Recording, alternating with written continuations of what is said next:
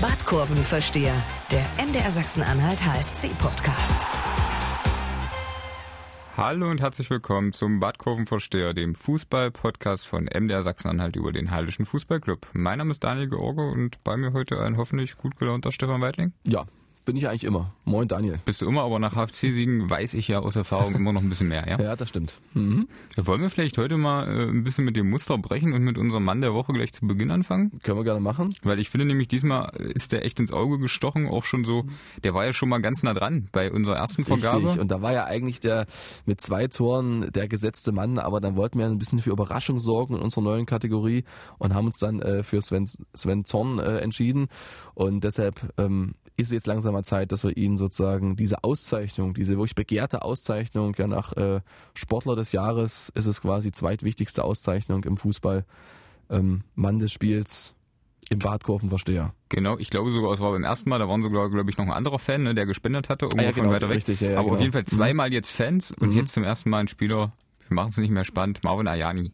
Ajani, genau. Ajani, falsch Ajani, ausgesprochen. Genau, nicht schlimm. Trotzdem unser Mann der Woche, Marvin. Ajani. Ja. Tor gemacht, gut gespielt, ja, super Entwicklung. Da gibt's äh, nichts dran auszusetzen, vor allem diese Dynamik auf dem Platz, was immer so von ihm erwartet wird, das hat er wirklich gezeigt. Gerade diese eine Szene, die ist mir da noch vor Augen, Anfang der zweiten Halbzeit, wo er diese Situation selber einleitet, seine tolle Aktion dann durchstartet wie so ein 100-Meter-Sprinter und dann knapp am Pfosten vorbeizieht. Also das war wirklich überragend, äh, mit welcher Geschwindigkeit er da sozusagen noch den Ball kontrolliert hätte, da vielleicht ein bisschen eher abschließen können, aber sein Tor hat er dann auch gut gemacht und äh, das muss man auch mal sagen, drei Spiele in der Rückrunde, beziehungsweise drei Spiele im neuen Jahr, drei Tore, das ist eine Wahnsinnsquote.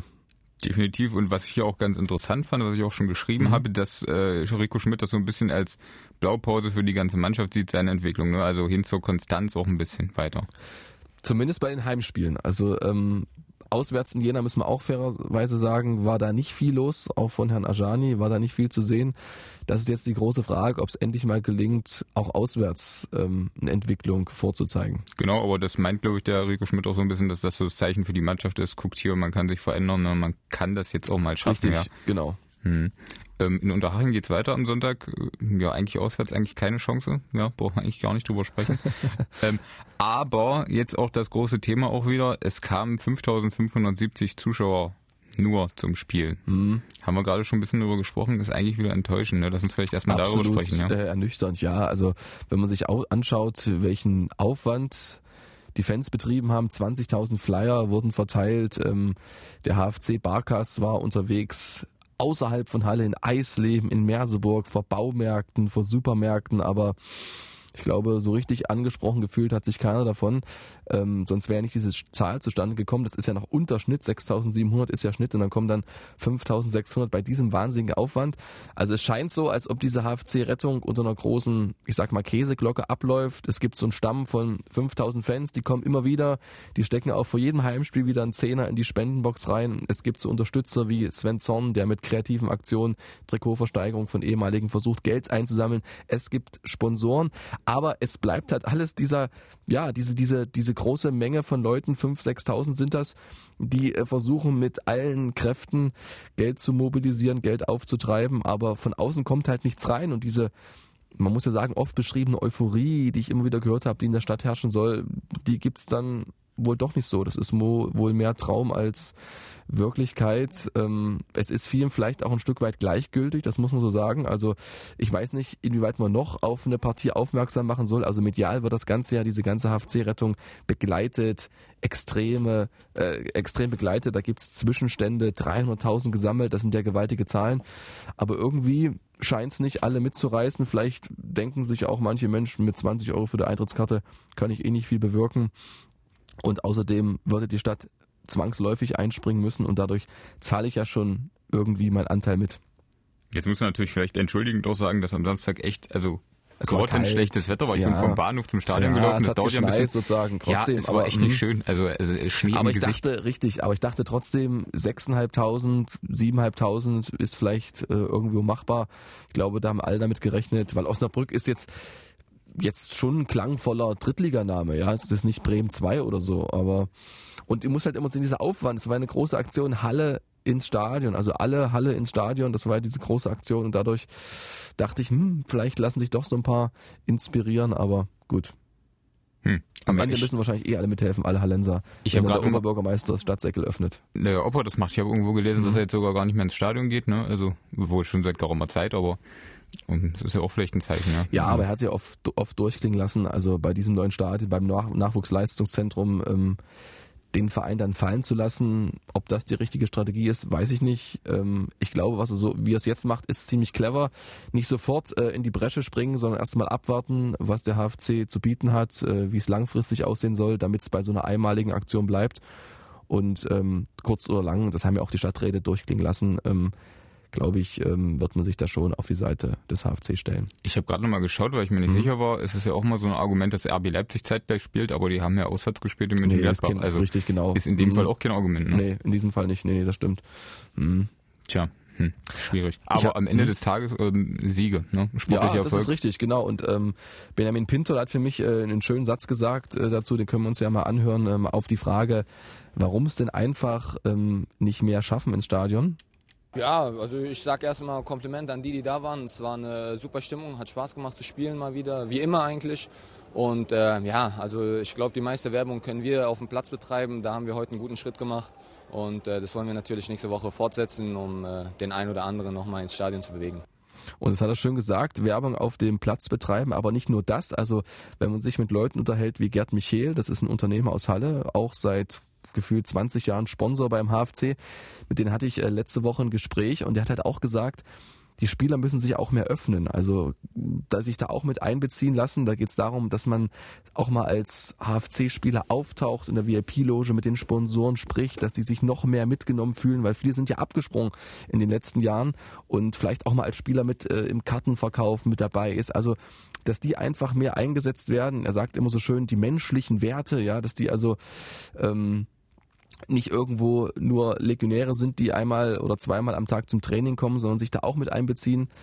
Und äh, es soll ja auch eine Aktion geben, der, der HFC Spielerrat, ähm, der hat sich ja auch äh, getroffen, die haben ja auch eine Aktion vorbereitet. Tobias Müller wollte da nichts Genaues sagen, die sind da glaube ich noch am überlegen, was sie genau machen. Aber ähm, ich finde das eine gute Idee, dass da vielleicht auch noch mehr von der Seite kommt, um ja einfach vielleicht noch mehr Leute zu überzeugen. Wobei das natürlich auch dann die Frage ist, ähm, du sagst Mhm. keine Legionäre, aber ich meine, viele von ihnen haben ja vielleicht auch gar keine Zukunft mehr im HFC oder wissen es zumindest nicht. Ja, das ist natürlich auch so ein Thema, was damit reinspielt, ja. Ja, aber ich denke mir immer, ähm, das kann auch nicht irgendwo als Ausrede dienen, weil auf der einen Seite willst du dich ja, wenn dann für einen neuen Verein empfehlen oder zumindest weiter für den alten attraktiv bleiben. Also du musst ja immer deine Leistung bringen, egal, auch wenn du dein Vertrag ausläuft, nützt es ja nichts, jetzt zu sagen, okay, jetzt spiele ich scheiße, weil ich kann mir nicht vorstellen, dass es einen Spieler beim HFC gibt, der sagt, ähm, er ist gesetzt auf jeden Fall in einer anderen äh, Drittligamannschaft oder sogar noch höherklassig. Also da ähm, Hm, ich meine jetzt auch eher so, dass sie dann noch dieses, äh, keine Ahnung, ich sag mal, dieses Wappenküssen noch so nach außen tragen Mhm. ne, und wirklich sich komplett identifizieren. Das ist dann vielleicht ein bisschen schwieriger für die Jungs. Ja? Das, das kann vielleicht sein, aber es geht ja immer um die Balance. Also es geht ja nicht darum, dass die jeden Tag vor irgendwelchen Baumärkten stehen, komplett in der Mannschaft und dann Karten verticken. Nee, es geht ja um so einzelne Aktionen, meinte Gerd Michael. Wie gesagt, mal nach dem Spiel in die VIP-Loge hochkommen. Vielleicht machen das ja auch einige, weiß ich es auch nicht genau, ich bin da oben nie. Ähm, aber er hat es so angesprochen, weil viele Sponsoren, die sehen ihr Emblem dann im Stadionmagazin, freuen sich, aber die würden sich natürlich noch mehr freuen, wenn dann mal der Kapitän mit ihnen redet, mal zehn Minuten. Mensch, dann fühlen die sich so richtig, hey, wichtig genommen und ernst genommen und vielleicht ist dann doch einer bereit, noch ein bisschen mehr Geld zu zücken. Ob das dann mehr Zuschauer reinbringt, weiß ich nicht, aber mh, zum Beispiel bei diesem HFC Weihnachtsmarkt hat man es ja gesehen, da war eine Riesenbereitschaft da, da waren 2.000, 3.000 Leute da, da haben die Spieler auch weitestgehend ja, lässig mit den Leuten sich unterhalten und das hat ja auch so ein bisschen die Beziehung gestärkt. Ich muss sagen, das ist vermutlich ja noch einfach ein Prozess. Ich meine, der harte Kern, der zeigt ja jetzt wirklich, dass er zum HFC steht und Auf jeden Fall. ne, Mhm. der Rest, der kommt dazu, wenn es sportlich auch läuft, denke ich. Ja. Und vielleicht ist es auch so, dass es ja eben nie so das große Potenzial gegeben hat. Also das muss man auch mal sagen. Es gab nach dem Aufstieg diese Euphorie, da hatten wir 8000 im Schnitt im Stadion. Jetzt sind wir 6700, also so 1,5 drunter. Also man sieht, also so viel geht vielleicht auch nicht nach oben. Ne? Ja, das ist ja dann aber auch, wäre ja schon ein guter Schnitt für die Ja. dritte Liga. Ich meine, man Mhm. muss sich auch die anderen Clubs mal angucken, ne? Richtig, da darf man dann nicht da auch rumjammern. mit 4.000, 5.000 rum in Erfurt oder was weiß ich wo. Mhm. Ja, von daher ist das ja alles im Mhm. Rahmen, ja, wenn sich Genau. der stabilisiert. Gut, jetzt müssen wir auch noch ein bisschen über den Sport sprechen, oder? Ja. ja Benny Pintol ist ja vielleicht schon ein ganz gutes Thema. Der hat auch nach dem Spiel, ähm, hat er mir auch gesagt, ja, okay, das war wieder richtig Gänsehaut, als ich eingelaufen bin ins Stadion, mhm. auch wenn nicht so viel da waren, weil es sein Startelf-Comeback war, ne? Richtig, und das ist natürlich eine irre Geschichte im Prinzip. Also das letzte Mal Startelf wissen ja jetzt alle, ich sag's trotzdem nochmal, weil es so schön ist, äh, in Osnabrück gewesen, vor einem halben Jahr ungefähr, hat er zweimal getroffen, sich dann verletzt und jetzt wieder zurück und er war so quirlig wie immer, äh, sehr laufstark und ähm, einer, der die Osnabrücker immer wieder genervt hat, wie ich fand, hatte zusammen mit Matthias Fetsch und Erik Zenger, der auch ziemlich weit vorne war, waren die so als, als vorderste Ballräuber unterwegs. Danach kam diese zweite massive Reihe mit Jasula und Fenel auf der Doppelsechs. Und die haben eben auch schon viel Druck von der Abwehr genommen. Und deshalb kommt diese Viererkette auch so gut weg. Jetzt im Nachhinein richtige Entscheidung von Rico Schmidt auf Viererkette zu gehen. Das lag aber auch daran, weil die Teile da vorne sehr gut funktioniert haben und sie alle sehr gut, wie man so schön sagt, gegen den Ball gearbeitet haben, aggressiv waren, früh und weit vorne verteidigt haben. Das hat mir so gut, super gefallen und da war auch Benjamin Pintol richtig ähm, gut dabei. Der wäre überhaupt, fand ich immer vorne überall zu finden, so als könnte man ihn rumbeamen. War eine tolle Vorarbeit zum 1 zu 0. Erst holt er den Einwurf raus, dann führt ihn auch noch flink aus, gute Flanke, gut, der wird ein bisschen abgefälscht, der Ball, aber trotzdem auch nach sechs Minuten sein toller Kopfball. Also das war mehr als ein ordentliches Comeback von ihm und ähm, ich glaube, gegen Unterhaching ist er quasi gesetzt in der Startelf. Und da sind wir jetzt doch wieder beim Thema Zuschauer. Das ist auch so ein Typ, für den ich ins Stadion gehe, ja? Ja, weil der auch mal, Rico Schmidt sagte immer, in außergewöhnlichen Momenten, das, das beschreibt es auch gut. Äh, letztes Jahr mit seinen acht, bei seinen 38 Spielen, da waren irgendwie gefühlt in jedem Spiel so ein schöner Hackentrick dabei oder irgendwas äh, Kabinettmäßiges. Er ist ja auch einer,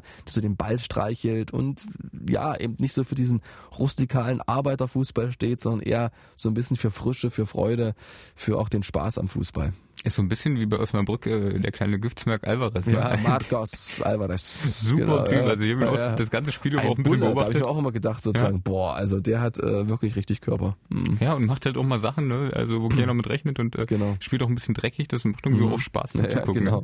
Mhm. Ja. Erik Zenger hat es auch ein bisschen Spaß äh, gemacht zuzugucken. Geile Überleitung, muss ich sagen. Ja. ja. Äh, eine neue Rolle auf links. Ich weiß nicht, ob er das überhaupt schon mal gespielt hat, aber er kann es auf jeden Fall, ja.